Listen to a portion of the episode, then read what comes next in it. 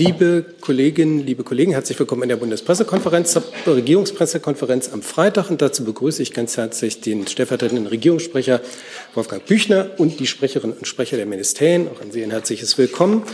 Und wie am Freitag üblich beginnen wir mit den öffentlichen Terminen des Kanzlers der nächsten Tage.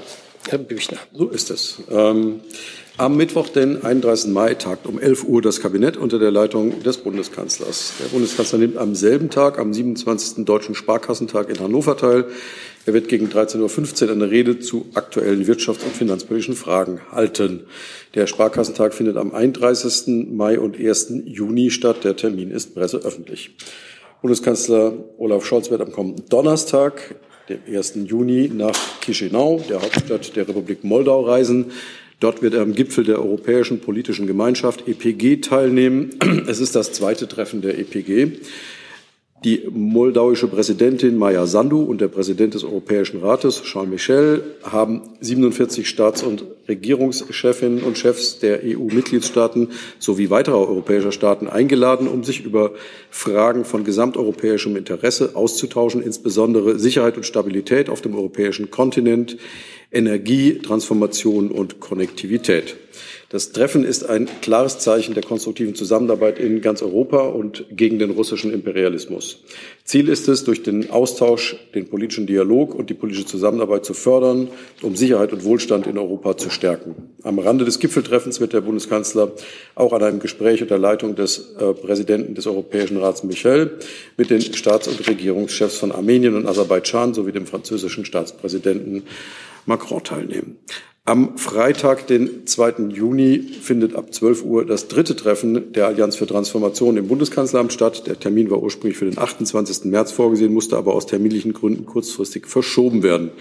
Gemeinsam mit Vertreterinnen und Vertretern von Verbänden und Gewerkschaften wie aus Wirtschaft, Gesellschaft und Zivilgesellschaft erörtert der Bundeskanzler, wie ein schnellerer Ausbau der erneuerbaren Energien für mehr Energiesicherheit und eine klimaneutrale Transformation gelingen kann.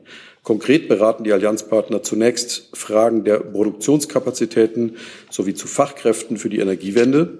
Dazu hatten nach dem letzten Spitzengespräch am 18. Oktober, 19, äh, 18, 18 Oktober 2022 zwei Taskforces ihre Arbeit aufgenommen, die nun ihre Ergebnisse vorstellen. Im zweiten Teil des Gesprächs steht das Thema Innovation für eine gelingende Transformation im Mittelpunkt. Wir wollen, dass Deutschland auch in den nächsten Jahrzehnten eine wettbewerbsfähige Volkswirtschaft mit guten Arbeitsplätzen bleibt. Dafür brauchen wir eine hohe Innovationskraft und ein leistungsfähiges Innovationssystem. Ob und wie dieses weiterentwickelt werden soll, wird Gegenstand des Austausches sein. Im Anschluss an das Treffen um 15 Uhr wird der Bundeskanzler gemeinsam mit Vertreterinnen und Vertretern der Allianz ein Pressestatement abgeben. Was? Nein, da kommt noch was. Am Samstag, den 3. Juni um 18 Uhr ist der Bundeskanzler zu Gast in Hamburg bei der Langen Nacht der Zeit. Die Veranstaltung findet auf dem Campus der Universität Hamburg statt.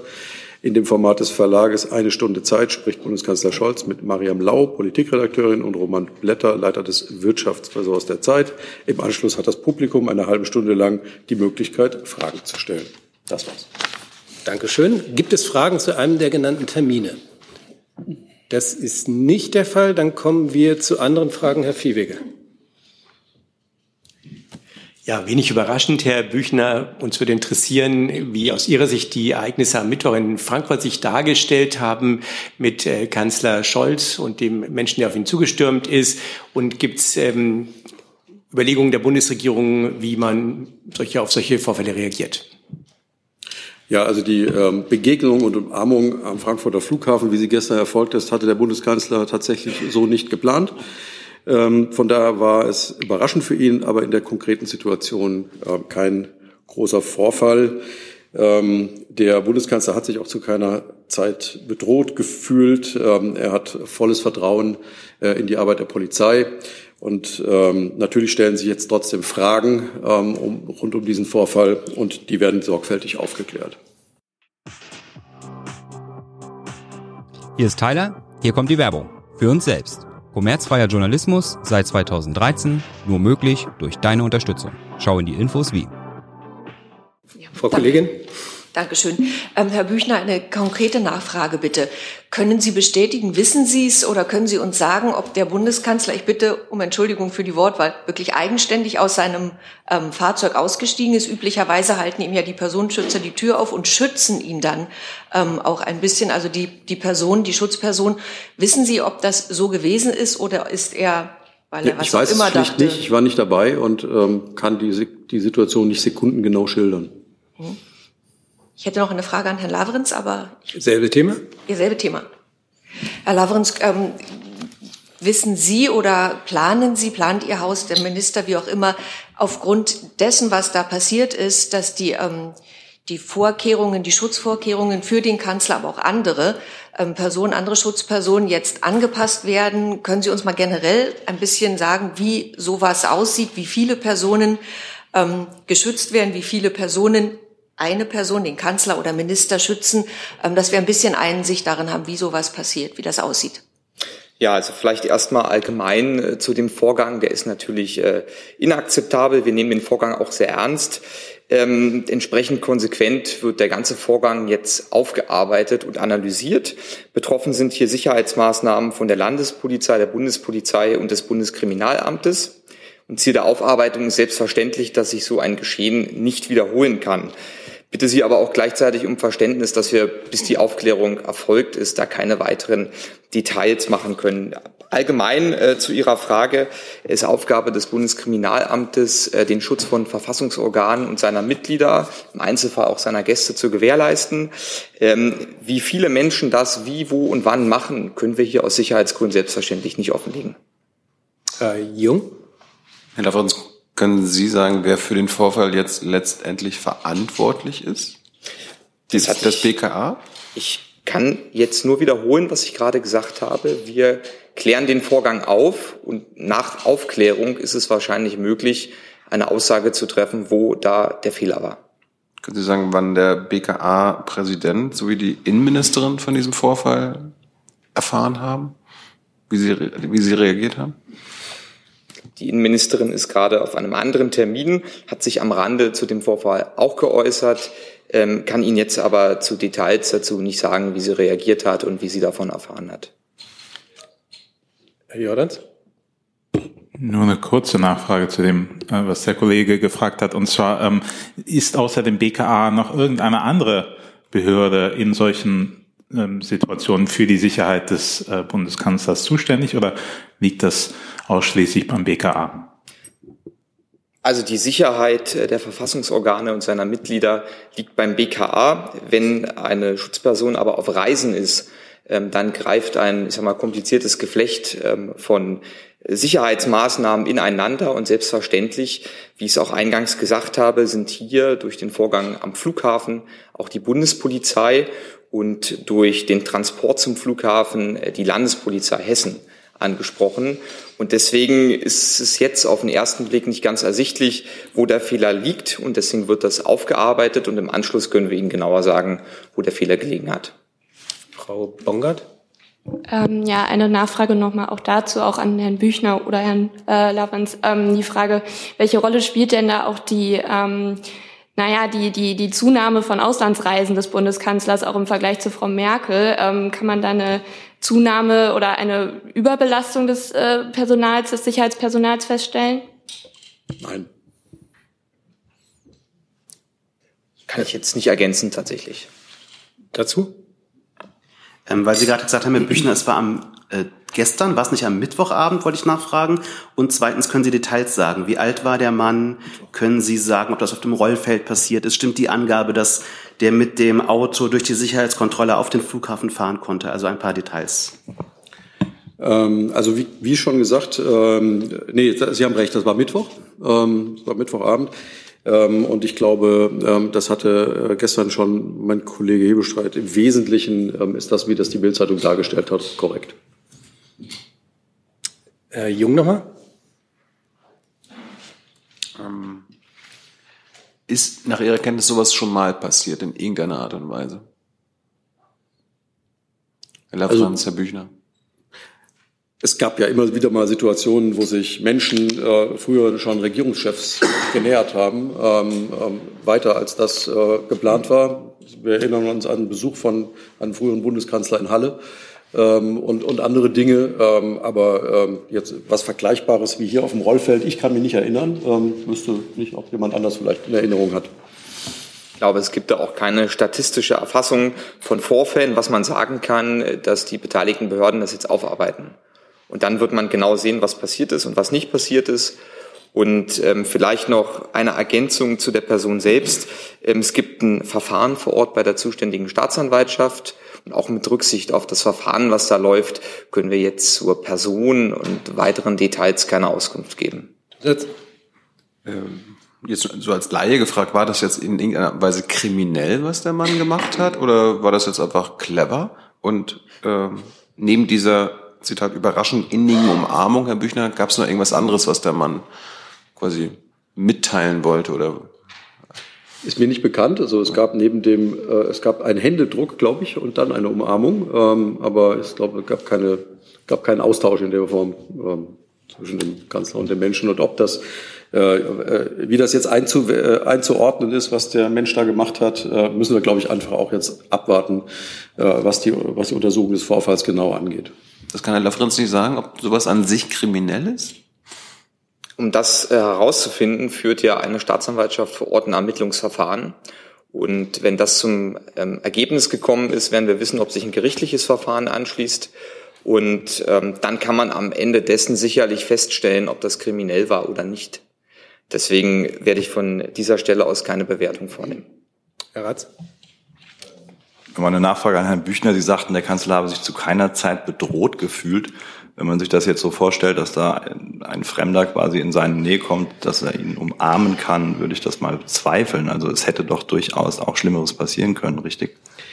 Wenn Sie es so ex post betrachten, hätte natürlich was Schlimmeres passieren können. Das ist, das ist ja klar, aber ähm, die Situation selbst ähm, war, war eher überraschend, aber fühlte sich ähm, für den Kanzler wohl nicht bedrohlich an. Herr Jessen? Vielleicht ist mir entgangen, aber gab es irgendeine verbale Artikulation des Mannes? Hat er äh, gesagt, was er will? Hat er nur gesagt, äh, also Umarmung, äh, war ja, glaube ich, erst Händeschütteln, dann Umarmung. Olaf, du bist der Größte oder ähm, also oder hat er, waren seine Aktionen wortlos? Also was ist mir nicht bekannt. Könnten Sie vielleicht versuchen, es rauszukommen, weil äh, und dann gegebenenfalls also meines, meines Wissens gab es über sozusagen den kurzen physischen Kontakt keinen Austausch. Aber wenn es anders gewesen sein sollte ähm, und wir darüber etwas erfahren, ähm, können wir das gerne berichten. Danke. Gibt es weitere Fragen dazu? Das ist nicht der Fall. Dann haben wir noch eine Termin Reiseankündigung und noch ein aktives Statement vom Auswärtigen Amt. Herr Wagner. Sehr gerne. Ich kann Ihnen sogar eine Doppelreise ankündigen. Vom 31. Mai zum 1. Juni wird Außenministerin Baerbock nach Oslo reisen. Dort wird sie am informellen Treffen der NATO-Außenministerinnen und Außenminister teilnehmen. Themen des Treffens sind unter anderem die Vorbereitung des NATO-Gipfels in Vilnius Mitte Juli, äh, einschließlich unserer Unterstützung für die Ukraine. Außerdem wird es natürlich auch um unsere Erwartungen an einen schnellen Beitritt Schwedens zur NATO bis zum Gipfel in Vilnius äh, gehen. Dafür ist ja bekanntermaßen noch die Ratifikation durch die Türkei und Ungarn notwendig. Nach Abschluss des NATO-Treffens in Oslo wird die Außenministerin dann nach Wismar weiterreisen, im Übrigen auf einem gemeinsamen Flug mit einigen weiteren Außenministerinnen und Außenministern, die auch in Oslo an dem Treffen teilgenommen haben. Der Grund für, diesen, für diese Reise nach Wismar ist der aktuelle deutsche Vorsitz Deutschlands im Ostseerat. Außenministerin Baerbock hat ihre Amtskolleginnen und Amtskollegen für den 1. und 2. Juni nach Wismar eingeladen. Vielleicht eine kurze Einordnung für die, die den Ostseerat jetzt nicht so gut kennen. Der Ostseerat ist eine Regionalorganisation mit Sitz in Stockholm, die 1992 gegründet wurde. Mitglieder sind derzeit acht Ostseeanrainerstaaten. Das sind neben den drei baltischen Ländern Deutschland, Dänemark, Finnland, Polen und Schweden und äh, Island, Norwegen und die EU.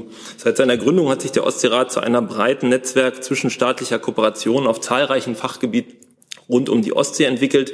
Die außen- und sicherheitspolitische Lage im Ostseeraum hat sich durch den russischen Angriffskrieg stark verändert. Das wissen Sie. Diese neue sicherheitspolitische Realität wird selbstverständlich auch bei dem Treffen in der kommenden Woche in Wismar eine Rolle spielen. Konkret wird es bei dem Treffen in Wismar auch um die drei Schwerpunktthemen des einjährigen deutschen Vorsitzes im Ostseerat gehen. Das ist zum einen die Steigerung der Energiesicherheit im Ostseeraum durch den Ausbau erneuerbarer Energien, insbesondere von Offshore-Windkraft. Zweitens die Stärkung der Resilienz unserer demokratischen Gesellschaften, vor allem durch die Bildung und den Jugendaustausch. Und drittens die Zusammenarbeit äh, bei einem sehr konkreten Thema, Zusammenarbeit und Austausch bei der Bergung von Munitions- und Kampfmittelaltlasten vom Grund der Ostsee. Zur, äh, noch als praktischer Hinweis zum Presseprogramm an dieser Stelle die Abschlusskonferenz des Trio-Vorsitzes, das sind Norwegen, Deutschland und Finnland. Norwegen als vorhergehende, Deutschland als aktuelle und Finnland als nachfolgende Präsidentschaft wird am Freitag, den 2. Juni gegen 12 Uhr stattfinden. Und dann habe ich noch ein aktives Statement zu, äh, zu berichten, die Sie ja kennen, über ein Gesetzesvorhaben in Israel. Sie wissen, dass dort am Sonntag im Ministerialausschuss ein Gesetzesvorhaben beschlossen werden soll, dass äh, die Besteuerung von ausländischen staatlichen Zuwendungen an Nichtregierungsorganisationen zum Thema hat. Dieses Gesetzesvorhaben sehen wir mit großer Sorge. Unsere, heraus, unsere hervorragenden bilateralen Beziehungen zu Israel zeichnen sich ja gerade auch durch die rege und vielfältige Beteiligung und Begegnung von zivilgesellschaftlichen Akteuren aus. Diese Zusammenarbeit droht, diese zivilgesellschaftliche Zusammenarbeit droht Schaden zu nehmen, wenn ausländische staatliche Zuwendungen an Nichtregierungsorganisationen tatsächlich besteuert wird. Deshalb haben wir unsere Sorgen zu diesem Gesetzesvorhaben ähm, im Übrigen wie auch andere internationale Partner mehrfach frühzeitig und hochrangig mit unseren israelischen Gesprächspartnern thematisiert. Danke dafür. Dazu Herr Jung. Hier geht es ja um äh, eine Besteuerung von 65 Prozent. Ähm, ist das an sich, äh, also ist die, die, Steuer an sich ein Problem oder die Höhe jetzt im Konkreten? Und äh, wurde der israelische Botschafter einbestellt? Also das Vorhaben hat, das muss man, glaube ich, einmal grundsätzlich sagen, halt das Potenzial, die Arbeit von zivilgesellschaftlichen Akteuren massiv zu behindern, weil es eine Besteuerung von Zuwendungen ist, ähm, die viele Projekte sicher schlichtweg nicht mehr finanzierbar machen wird. Ähm, unabhängig jetzt von der von Ihnen ja auch angesprochenen Höhe des Steuersatzes kann es auch sein, dass Träger nach ihren äh, Zuwendungsrichtlinien äh, diese Art von Spezialsteuer gar nicht bezahlen dürfen. Insofern haben wir große Sorgen und haben diese ja auch zum Ausdruck gebracht. Ähm, äh, das haben wir mehrfach hochrangig äh, und auf verschiedensten Wegen gegenüber unseren israelischen Partnern angebracht. Oder der israelische Botschafter wurde und wird jetzt noch nicht einbestellt. Davon kann ich hier nichts berichten. Frau Kollegin? Ähm, Herr Wagner, ich habe eine kurze Nachfrage zu dem Flug der Ministerin von hm. Oslo oder zur Reise nach Wismar. Ich habe Sie richtig verstanden, es ist ein Flug. Ähm, wie viele Außenministerkollegen nimmt sie denn mit und können Sie uns sagen, welche das sind? Ich kann Ihnen nicht genau sagen, welche es sind. Es sind meiner Kenntnis nach nach aktuellem Stand äh, fünf. Äh, es ist ein Flug der Flugbereitschaft von äh, Wismar nach Rostock-Lage und es bietet sich halt an, da einige der Kolleginnen und Kollegen der Außenministerin halt eben auch an diesem NATO-Außenministerinnen-Treffen in Oslo teilnehmen, dass sie die gleich mitnimmt äh, nach Wismar. Danke. Gibt es noch weitere Fragen zu den beiden genannten Themen? Und das ist nicht der Fall. Dann habe ich auf meiner Liste mit einem neuen Thema Herrn Jordans. Oder hat er sich das schon erledigt? Dann bitte. Herr Büchner, ich wollte nochmal auf die Diskussion rund um diese Razzien gegen die Klimaaktivisten zurückkommen. Äh, die fanden ja statt zwei Tage nachdem der Kanzler äh, die Aktion der letzten Generation als bekloppt bezeichnet hat. Hm, man könnte sich natürlich äh, fragen, und das ist auch sicher, wird auch sicher in anderen Ländern routinemäßig gemacht, ähm, ob Staatsanwaltschaft und Polizei in den Äußerungen des Kanzlers eine Art Wink mit dem Zaunpfahl äh, gesehen haben, die Razzien am Mittwoch durchzuführen. Meine Frage, war dem Kanzler bekannt, ob jetzt auf offiziellem Wege oder aus privaten Gesprächen mit dem bayerischen Ministerpräsidenten, dass diese Razzien durchgeführt werden würden? Also ich weiß es nicht, ob es ihm bekannt war. Ich, kann, ich gehe aber fest davon aus, dass es ihm nicht bekannt war, weil üblicherweise ähm, sozusagen äh, Maßnahmen äh, von ähm, Landespolizeien oder ähm, Landesbehörden nicht mit dem Bundeskanzler oder der Bundesregierung abgestimmt werden vorher. Ähm, Nachfrage zum selben Thema. Viele der Aktivistinnen haben sich ja ähm, nach den Razzien geäußert, äh, dass sie eigentlich mehr Angst vor der Klimakrise haben als vor solchen polizeilichen Maßnahmen. Ähm, Extremismusforscher Matthias Quent und äh, Peter Neumann sehen jetzt das Risiko einer Art Radikalisierung nach dem Motto, wenn schon kriminalisiert, dann gleich richtig. Wie schätzt die Bundesregierung das ein? Ähm, ich würde gleich dazu. Ich würde gerne noch mal ganz kurz zurückkommen auf Ihre Bemerkung, dass man das mit, also Wink mit dem Zaunpfahl äh, empfinden könne, so eine Äußerung. Ich, das würde ich hier deutlich zurückweisen. Es muss möglich sein für den Bundeskanzler äh, auf eine Frage, ähm, wie er solche Proteste findet, ähm, auch mit Klartext zu antworten. Ich finde, das hat der Kanzler an der Stelle ähm, äh, in einer angemessenen Art und Weise getan. Ähm, ansonsten ähm, kann ich wirklich nur noch mal auf das verweisen, was wir hier grundsätzlich bei, zu diesen Protesten sagen. Demokratie lebt vom Austausch. Das hat der Kanzler auch mehrfach betont, auch bei dieser äh, Veranstaltung der Schule, auch jetzt noch mal im Interview ähm, äh, mit dem Kölner Stadtanzeiger. Protest ist immer möglich und vom Grundrecht der Versammlungsfreiheit gedeckt. Aber äh, über die Art und Weise von Protesten gibt es ähm, unterschiedliche Auffassungen. Protest muss sich immer im Rahmen der Gesetze bewegen. Und der Kanzler hat wiederholt deutlich gemacht, dass uns äh, das Engagement beim Klimaschutz gesellschaftlich einen muss und nicht trennen. Und ähm, in der Debatte um die Aktionen der Klimaaktivisten ist zwischen Zweck und Mittel zu unterscheiden. Das Ziel der Demonstranten, das Klima zu schützen, ist nachvollziehbar, was die Bundesregierung mit Nachdruck, mit vielen Gesetzesinitiativen und effektiven Maßnahmen auch tut.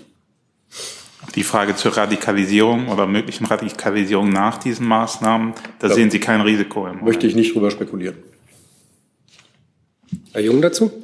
Ich würde gerne das Jugendministerium fragen.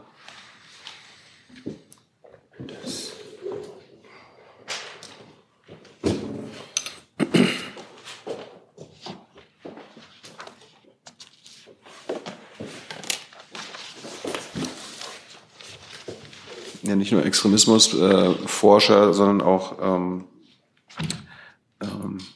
andere Beobachter sehen darin Einschüchterungsversuche seitens der bayerischen Exekutiven gegenüber äh, den Klimaaktivisten. Jetzt ist ja Ihr Ministerium nicht nur für Jugend, sondern auch für Demokratieförderung zuständig.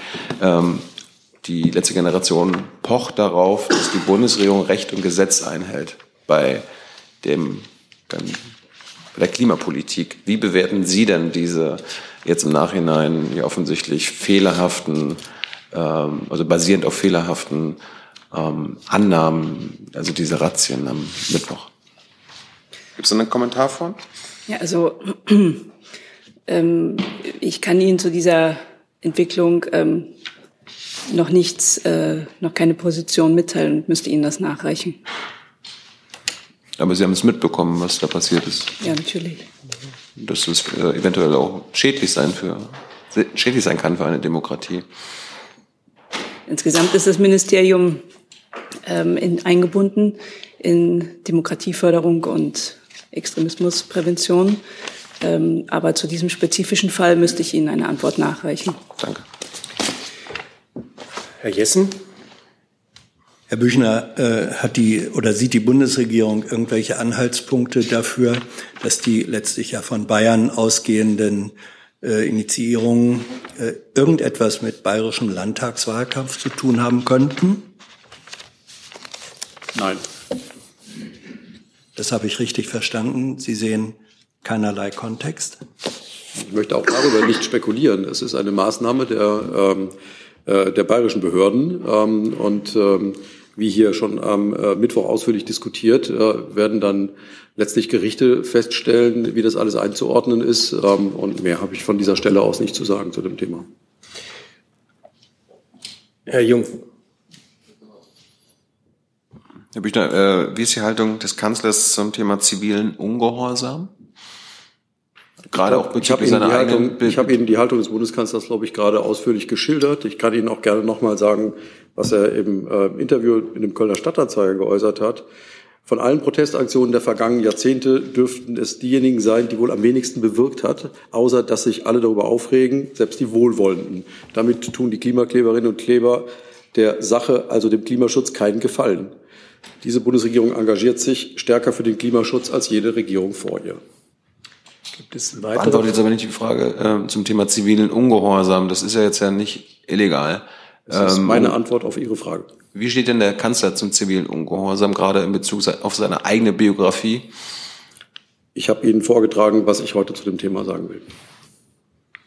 Gibt es weitere Fragen? Dann neues Thema, Herr Ratz. An Herrn Wagner. Äh, der chinesische Sondergesandte für die Ukraine war am Mittwoch ja in Berlin, äh, hat da Gespräche geführt im Auswärtigen Amt. Können Sie da irgendwas zu Inhalt und Verlauf der Gespräche sagen? Danke. Das kann ich gern. Ähm, äh, es trifft zu, dass Staatssekretär Michaelis im Auswärtigen Amt am 24. Mai gemeinsam mit der politischen Direktorin und der Leiterin unserer Asien-Pazifik-Abteilung den chinesischen Sonderbeauftragten für eurasische Angelegenheiten Li Hui im Auswärtigen Amt begrüßen konnte. Im Mittelpunkt dieses intensiven Gesprächs stand der Austausch über den russischen Angriffskrieg gegen die Ukraine. Staatssekretär Michaelis hat bei dem Gespräch begrüßt das Engagement Chinas für die Beendigung des russischen Angriffskriegs und, der jüngsten, und die jüngsten Gespräche der chinesischen Seite auch mit der Ukraine. China stehe als ständiges Mitglied des Sicherheitsrats der Vereinten Nationen in einer besonderen Verantwortung, eine konstruktive Rolle für Frieden und Sicherheit in der Welt zu spielen. Ein gerechter und dauerhafter Frieden in der Ukraine sei aus Sicht der Bundesregierung nur möglich, wenn die Souveränität, Unabhängigkeit und territoriale Integrität der Ukraine in ihren Grenzen von 1991 respektiert werden. Das haben wir hier ja auch schon sehr oft deutlich gemacht. Deutschland werde die Ukraine beim Ausüben ihres Selbstverteidigungsrechts auf Grundlage von Artikel 51 der Charta der Vereinten Nationen so lange wie nötig unterstützen. Die deutsche Seite hat auch an China appelliert, auf Russland einzuwirken, den Angriffskrieg Das wollte ich nicht. Ich fange nochmal den Satz an. Die deutsche Seite hat auch an China appelliert, auf Russland einzuwirken, den Angriffskrieg sofort zu stoppen und sich vollständig aus der Ukraine zurückzuziehen. Zudem solle China seinen Einfluss auf Russland nutzen, um den verantwortungslosen nukleare Rhetorik Russlands zu stoppen und jede nukleare Eskalation zu verhindern. Der Staatssekretär äußerte seine Erwartung, dass China die Aggression Russlands klar benennt und verurteilt und davon absieht, diese mit Waffen zu unterstützen. Beide Seiten haben vereinbart, den Austausch zum russischen Angriffskrieg gegen die Ukraine und zu weiteren Fragen der Sicherheit in Europa und Asien auf der Fachebene fortzusetzen. Nachfrage? Ja, vielen Dank. Ähm, Herr Lee war ja auch in anderen europäischen Hauptstädten und soll ja im Anschluss dann nach Moskau reisen oder schon gereist sein. Haben Sie den Eindruck, dass Herr Lee in Moskau was bewirken kann, beziehungsweise was bewirken will? Es ist in der Tat so, dass sich die Reise dieses äh, Sonderbeauftragten Chinas ja einbettet. Äh, er war zuvor äh, zu Gesprächen in Polen, meines Wissens auch in Frankreich. Äh, da gibt es natürlich auch eine enge Abstimmung äh, von uns mit unseren Partnern äh, dort. Ähm, und äh, sozusagen, was unsere Erwartungshaltung äh, und äh, an China angeht, habe ich mich ja jetzt hier gerade sehr ausführlich ähm, äh, Stellung zu bezogen. Nachfrage, Herr Jung? Da Herr Wagner gerade die nukleare Fähigkeit Russlands angesprochen hat, hätte ich da, würde ich das gleich äh, verbinden. Dann machen Sie das bitte, ja. Herr Wagner, ähm, die Russen und Belarus haben ihre Vertiefung der militärischen Zusammenarbeit jetzt nochmal äh, offiziell gemacht. Äh, vielleicht kann Herr Bücher auch was dazu sagen. Äh, es geht in Ihrem Dokument zur Stationierung von Atomwaffen in Belarus. Ähm, wie bewertet denn die Bundesregierung jetzt, dass es das offiziell ist? Ja, die ähm, von äh, Lukaschenko behauptete Verlegung ähm, russischer taktischer Nuklearwaffen nach Belarus ist ein weiterer durchsichtiger Versuch der nuklearen Einschüchterung durch Russland. Wir weisen dies entschieden zurück. Belarus selbst widerspricht mit einer solchen Verlegung mehreren Erklärungen, in denen es sich international festgelegt hat, ein nuklearwaffenfreies Territorium zu sein. Russland setzt sich damit ebenfalls in deutlichen Widerspruch zu eigenen Erklärungen, in denen es heißt, dass alle Kernwaffenstaaten keine Kernwaffen außerhalb ihres Hoheitsgebiets stationieren sollten. Insofern ist unsere Botschaft klar. Diese Verlegung ist ein falscher Schritt. Sie meinten gerade, Lukaschenko hätte das behauptet. Äh, das scheint ja jetzt offiziell zu sein. Und in, Deutsch, in Deutschland, Deutschland ist auch kein Kernwaffenstaat und hier liegen ja auch Atomwaffen. Bitte? Ja. Also die von wie passt das zusammen? Die von ja, die von Putin im März 23 gezogenen Vergleiche zur nuklearen Teilhabe der NATO ist irreführend und kann nicht dazu dienen, die Verlegung russischer Nuklearwaffen nach Belarus zu begründen. Die NATO hat ihre Zusagen, keine Atomwaffen auf dem Gebiet des ehemaligen Warschauer Pakts ähm, zu stationieren, bis heute eingehalten. Außerdem Russland stationiert während des von Russland begonnenen Angriffskriegs gegen die Ukraine Nuklearwaffen in Belarus. Äh, das ist ein eindeutiger Versuch der nuklearen Einschüchterung. Also mein gerade Lukaschenko hätte behauptet, dass die Atomwaffe ist. Genau. Es war eine Ankündigung Lukaschenkos. Okay. Unseres Wissens ist diese Stationierung noch nicht erfolgt. Ja. Weitere Fragen dazu? Dann neues Thema, Herr Jordans.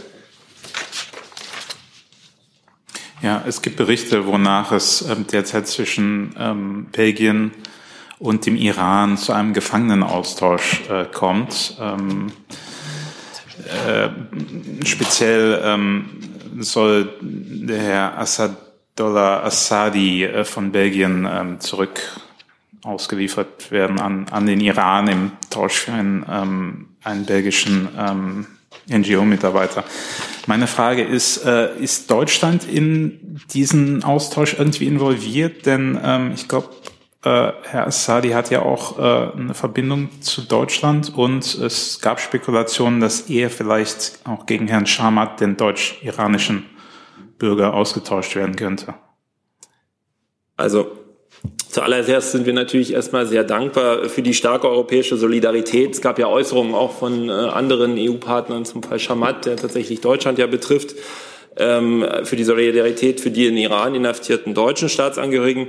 Ähm, ich kenne natürlich die Berichte, auf die Sie da äh, sich beziehen, ähm, vor allen Dingen auch Berichte iranischer Medien, wo es über einen Gefangenenaustausch zwischen Belgien und Iran ähm, spekuliert wird. Äh, an solchen Spekulationen in Haftfällen äh, beteiligen wir uns ganz grundsätzlich nicht. Okay, aber Sie sind jetzt nicht in irgendeiner Weise in diesen speziellen Fall involviert. Das, was ich Ihnen zu dem Fall zu sagen habe, habe ich Ihnen gerade gesagt. Dann Frau Gierschig mit einem neuen Thema. Eine Frage an das BMWK, Herr Dr. Severin. Es soll kommenden Dienstag eine Art Heizungsgipfel im BMWK geben. Können Sie uns dazu Näheres sagen? Teilnehmer, ähm, Fragen, die zu beantworten sind und ähm, ob das, ob der Ferien in vielen Bundesländern möglicherweise nicht ganz der optimale Termin ist. Also es handelt sich nicht um einen Gipfel, sondern es ist Teil eines Prozesses, der im Parlament längst begonnen hat, nämlich der Befassung mit diesem Gesetzentwurf. Das erste Produkt dieser Fassung des Parlaments ist die Liste mit 77 Fragen. Und ein weiterer Schritt ist ein Treffen von Bundesminister Habeck mit Vertretern der Koalitionsfraktionen. Das wird am Dienstag stattfinden. Das, aber von einem Gipfel ist in dem Zusammenhang nicht die Rede. Es geht um darum, dort Wege zu finden, dieses Gesetz im parlamentarischen Verfahren fortzubringen. Zusatz? Zusatz, ähm, wird das in Präsenz stattfinden und gibt es einen ungefähren Zeitrahmen, wann das stattfinden wird? Also zu den Details dieses Treffens habe ich keine Informationen. Herr Becker? Ähm, Nochmal eine Frage an den Kollegen Severin. Sprechen Sie ein bisschen ins Mikro, sonst hört man es nicht. Entschuldigung. Ähm, Herr Severin, gibt es inhaltliche, eine inhaltliche Kompromisslinie vom Bundeswirtschaftsministerium? Weil es gibt ja eine harte Auseinandersetzung zwischen, gerade zwischen FDP und, und Grünen auch innerhalb der Koalition und Anschlussfrage daran an Herrn Büchner ähm, eine Einschätzung des Kanzlers zu diesem Streit zwischen den Grünen und der FDP zum Heizungsgesetz. Findet er das gut? Findet er das schlecht? Interessiert es ihn? Ist es ihm egal? Also Minister Habeck hat sich heute in der Presse dazu geäußert und hat, ich glaube, vier Punkte genannt, an denen, an denen zuerst mal gearbeitet werden sollte. Und ähm, er hat auch zurückgewiesen, dass es dort um einen Streit geht, sondern es geht um einen konstruktiven Prozess, dieses Gesetz, was sich im parlamentarischen Verfahren befindet, voranzubringen und so schnell wie möglich abzuschließen. Da habe ich gar nichts zu ergänzen. Und es ist ja so ausführlich am Mittwoch hier von Herrn Hebestreit erläutert worden, wie das weitere Verfahren ist. Ähm, wir sind alle optimistisch, dass das ähm, zu einer guten Lösung geführt wird. Herr Jung? Herr Severin, ähm, weiß nicht, ob Sie jetzt alle 77 Fragen kennen da von der FDP-Seite. Ähm, wie seriös sind diese einzuschätzen? Wir wissen ja nachweislich, dass äh, gerade aus dem äh, parlamentarischen Raum der FDP mit Lügen und Propaganda seitens des Gebäudeenergiegesetzes in den letzten Wochen gearbeitet wurde. Also von Lügen und Propaganda haben wir nichts feststellen können. Schon. Die sieben, gut, das ist Ihre Einschätzung, diese 77 Fragen sind geprägt von Sachlichkeit, von dem Bestreben, die Grundlagen des Gesetzes sich nochmal anzugucken. Das, der Gesetzentwurf selber ist ja begleitet worden durch ein umfangreiches Rechenwerk und ein Teil dieser Fragen richtet sich darauf, dieses Rechenwerk nochmal zu durchleuchten, neue Grundlagen sich zu schaffen, zu rechnen, was für Wirkungen passieren, was das kostet. Sehr vernünftige Fragen sind es, die, wie gesagt, der Tatsache Ausdruck verleihen, dass der Bundestag sich konstruktiv mit diesem Gesetz jetzt befasst. Weitere Fragen zum Heizungsthema? Das ist nicht der Fall. Dann habe ich auf meiner Liste noch Herrn Jung mit einem anderen Thema. Es geht um äh, die Drohnenattacke auf den Kreml äh, vor ein paar Wochen. Davon hat die Bundesregierung sicher auch mitbekommen. Die Amerikaner sagen jetzt laut äh, New York Times, dass ähm, das auf russische Spezialeinheiten zurückzuführen ist. Welche Erkenntnisse, welche eigene Erkenntnisse hat denn die Bundesregierung zu diesem Vorfall, von, der, von dieser Attacke?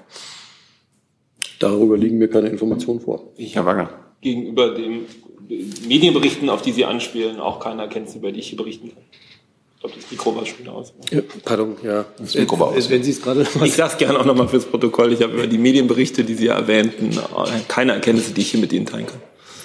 Aber, äh, aber Sie, Sie, haben, Sie haben diesen Angriff, diese versuchte Attacke dann schon wahrgenommen. Das konnte einem ja nicht entgehen, okay. wenn man die Medienlage auf verfolgt. Dann ähm, Herr Jordans nochmal. Ja, Herr Lorenz, ähm, es hat vor, äh, also es hat die letzten Tage eine Diskussion um Äußerungen einer Dozentin äh, einer Polizeihochschule in äh, NRW bezüglich möglicher Rechts Rechtsextremisten in der Polizei gegeben. Äh, sie, die Dozentin sprach von braunem Dreck. Ähm, sind solche Äußerungen durch die Meinungsfreiheit gedeckt oder sehen Sie da eine Linie überschritten? Also ich will die Äußerung dieser Dame ähm, nicht kommentieren. Ähm, sie hatte da einen Lehrauftrag und äh, offenbar hat die Hochschule den widerrufen oder nicht fortgesetzt. Und das ist eine Entscheidung, die dort getroffen wurde, die wir von dieser Stelle wie auch ihre Äußerungen weder kommentieren noch bewerten können. Äh, Nachfrage. Die türkische Gemeinde in Deutschland und der Rat für Migration äh, haben das sag mal, canceln ist, glaube ich, das gängige Wort von Frau Assan kritisiert, auch weil die von ihr beschriebenen Probleme äh, von Racial Profiling von vielen Menschen mit Migrationserfahrung geteilt werden. Halten Sie das für problematisch, dass also eine kritische Stimme hier ähm, praktisch öffentlich mundtot gemacht wird?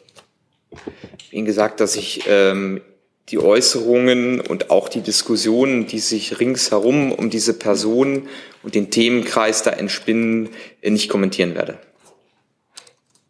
Herr Jung? Aber Ihr Ministerium erkennt schon das dahinterliegende Problem an, was ja auch diese Frau äh, beschreibt. Nämlich es geht ja um rechtsextreme Chatgruppen in den Landespolizeien, in der Bundespolizei. Das ist ja alles nachgewiesen.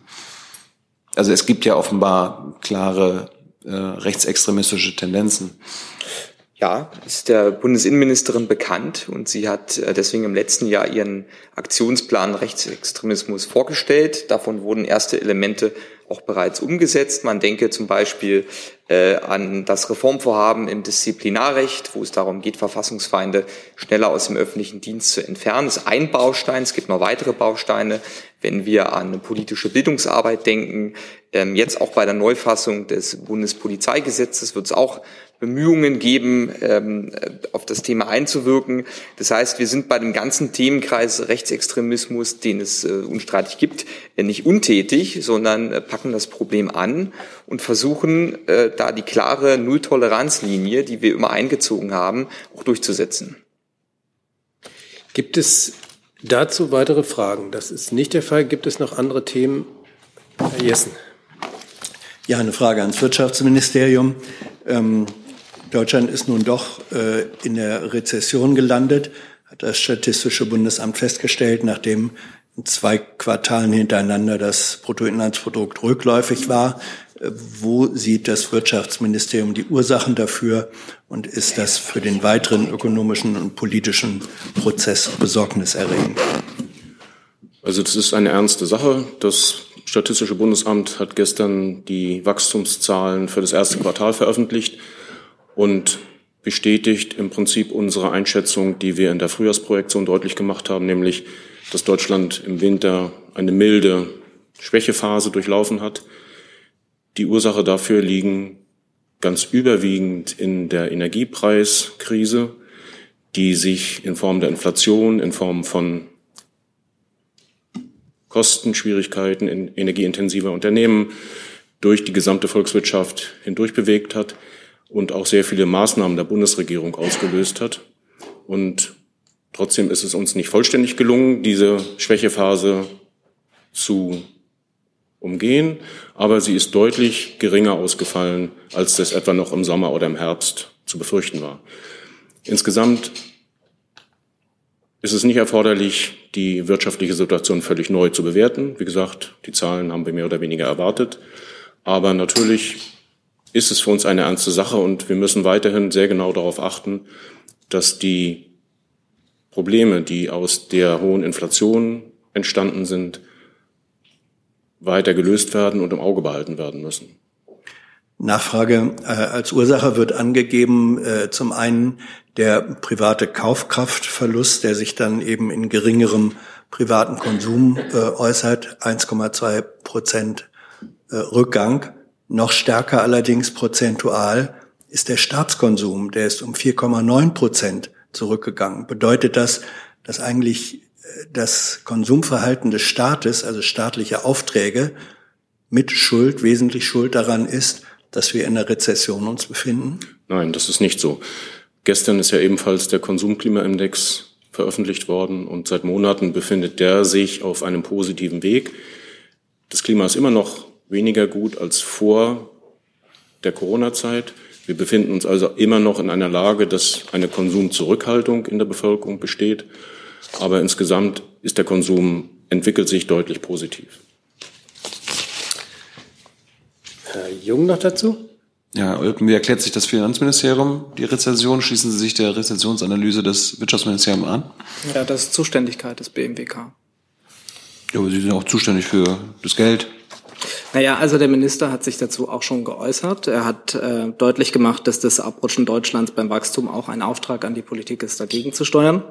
Die Bundesregierung hat sich auch schon auf entsprechende Maßnahmen geeinigt im vergangenen Jahr, unter anderem die Beschleunigung von Planungs- und Genehmigungsverfahren, die Verbesserung von Investitionsbedingungen, etwa durch stärkere Forschungsförderung und die Vereinfachung qualifizierter Zuwanderung. Auch all das wird das Wachstum stärken, so hat sich unser Minister geäußert. Experten sagen ja, dass Mehrausgaben jetzt nötig sind, um, wie Sie sagen, wieder Wachstum anzukurbeln. Wie viel planen Sie denn? Dazu kann ich mich an der Stelle nicht äußern, weil das in die Haushaltsberatungen einfließen würde, die wir hier nicht kommentieren. Herr Jordans, war das dazu? Dann Herr Jessen noch dazu und dann schließen wir das Thema ab. Ja, ähm, ich verstehe, Herr Severin, äh, Ihre Einschätzung aber nicht zur Rolle des Staatskonsums. Wenn der um fast fünf Prozent zurückgegangen ist und damit dazu beigetragen hat, dass, die, äh, dass wir in die Rezession äh, geraten sind. Wieso ist dann der Rückgang dieses Staatskonsums, und das war Ihre Aussage, kein äh, Faktor, der die Rezession befeuert? Wir haben in unserer Frühjahrsprojektion ausführlich analysiert, worin die Ursachen der wirtschaftlichen Lage im vergangenen Jahr bestand. Der Staatskonsum kommt in dieser Analyse nicht vor, jedenfalls nicht in der prominenten Bedeutung, die Sie dem jetzt beimessen, sondern wie gesagt, es ging ausgelöst durch den Angriffskrieg Russlands gegen die Ukraine, kam es zu einer Mangellage bei Energie, es kam zu Versorgungsängsten, zu einer Steigerung der Energiepreise, zu Unruhen an den Energiemärkten. Und da von der Energie die gesamte Volkswirtschaft intensiv abhängt, ist das die Hauptursache, so haben wir das analysiert, für die Schwächephase im Winter. Ähm, die prominente Rolle habe ich ja nicht erfunden, sondern das sind die Zahlen des Statistischen Bundesamtes, das eben als Hauptursache äh, für die Rezession zum einen den Rückgang des Privatkonsums und zum anderen den Rückgang des Staatskonsums benannt hat. Und der ist prozentual ähm, viermal so hoch oder fünf, fast fünfmal so hoch wie der Rückgang des Privatkonsums. Das war der Grund meiner Frage, aber das ändert Ihre Einschätzung nicht? Nein. Dann hat Herr Jordans noch ein, eine Frage zu einem anderen Thema und ich glaube, dann sind wir auch durch für heute. Herr Jordans.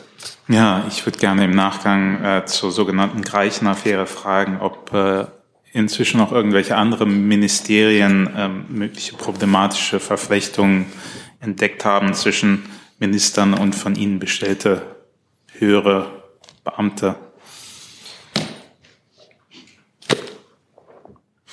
sich irgendjemand, der halt Da meldet sich jemand.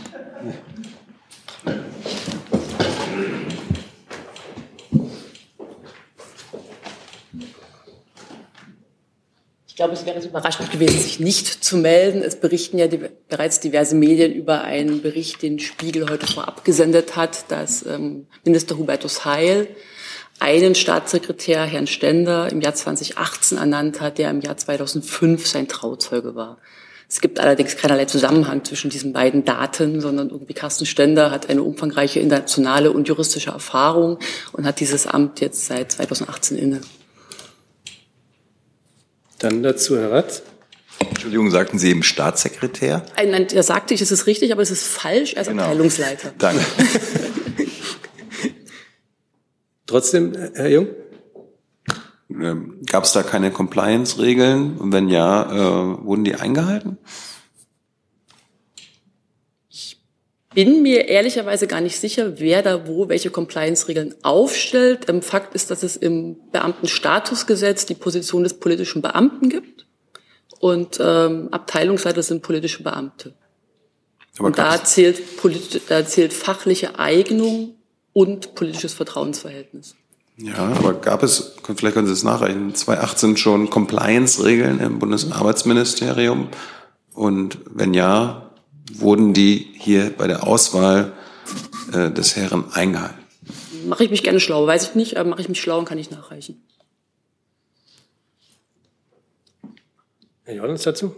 Herr Büchner, ähm, ich, ich glaube, die Frage kam schon ein paar Mal auf, aber ähm, so eine richtige Antwort gab es nicht wirklich. Arbeitet denn die Bundesregierung daran, jetzt hier ähm, striktere Regeln für solche ähm, ja, Ernennungen von ähm, Personen in höheren Stellen in, in äh, Ministerien und äh, ähnlichen Behörden ähm, zu erlassen, damit auch, äh, ich sag mal, der Eindruck ähm, von Befangenheit oder Vorteilsnahme nicht entsteht?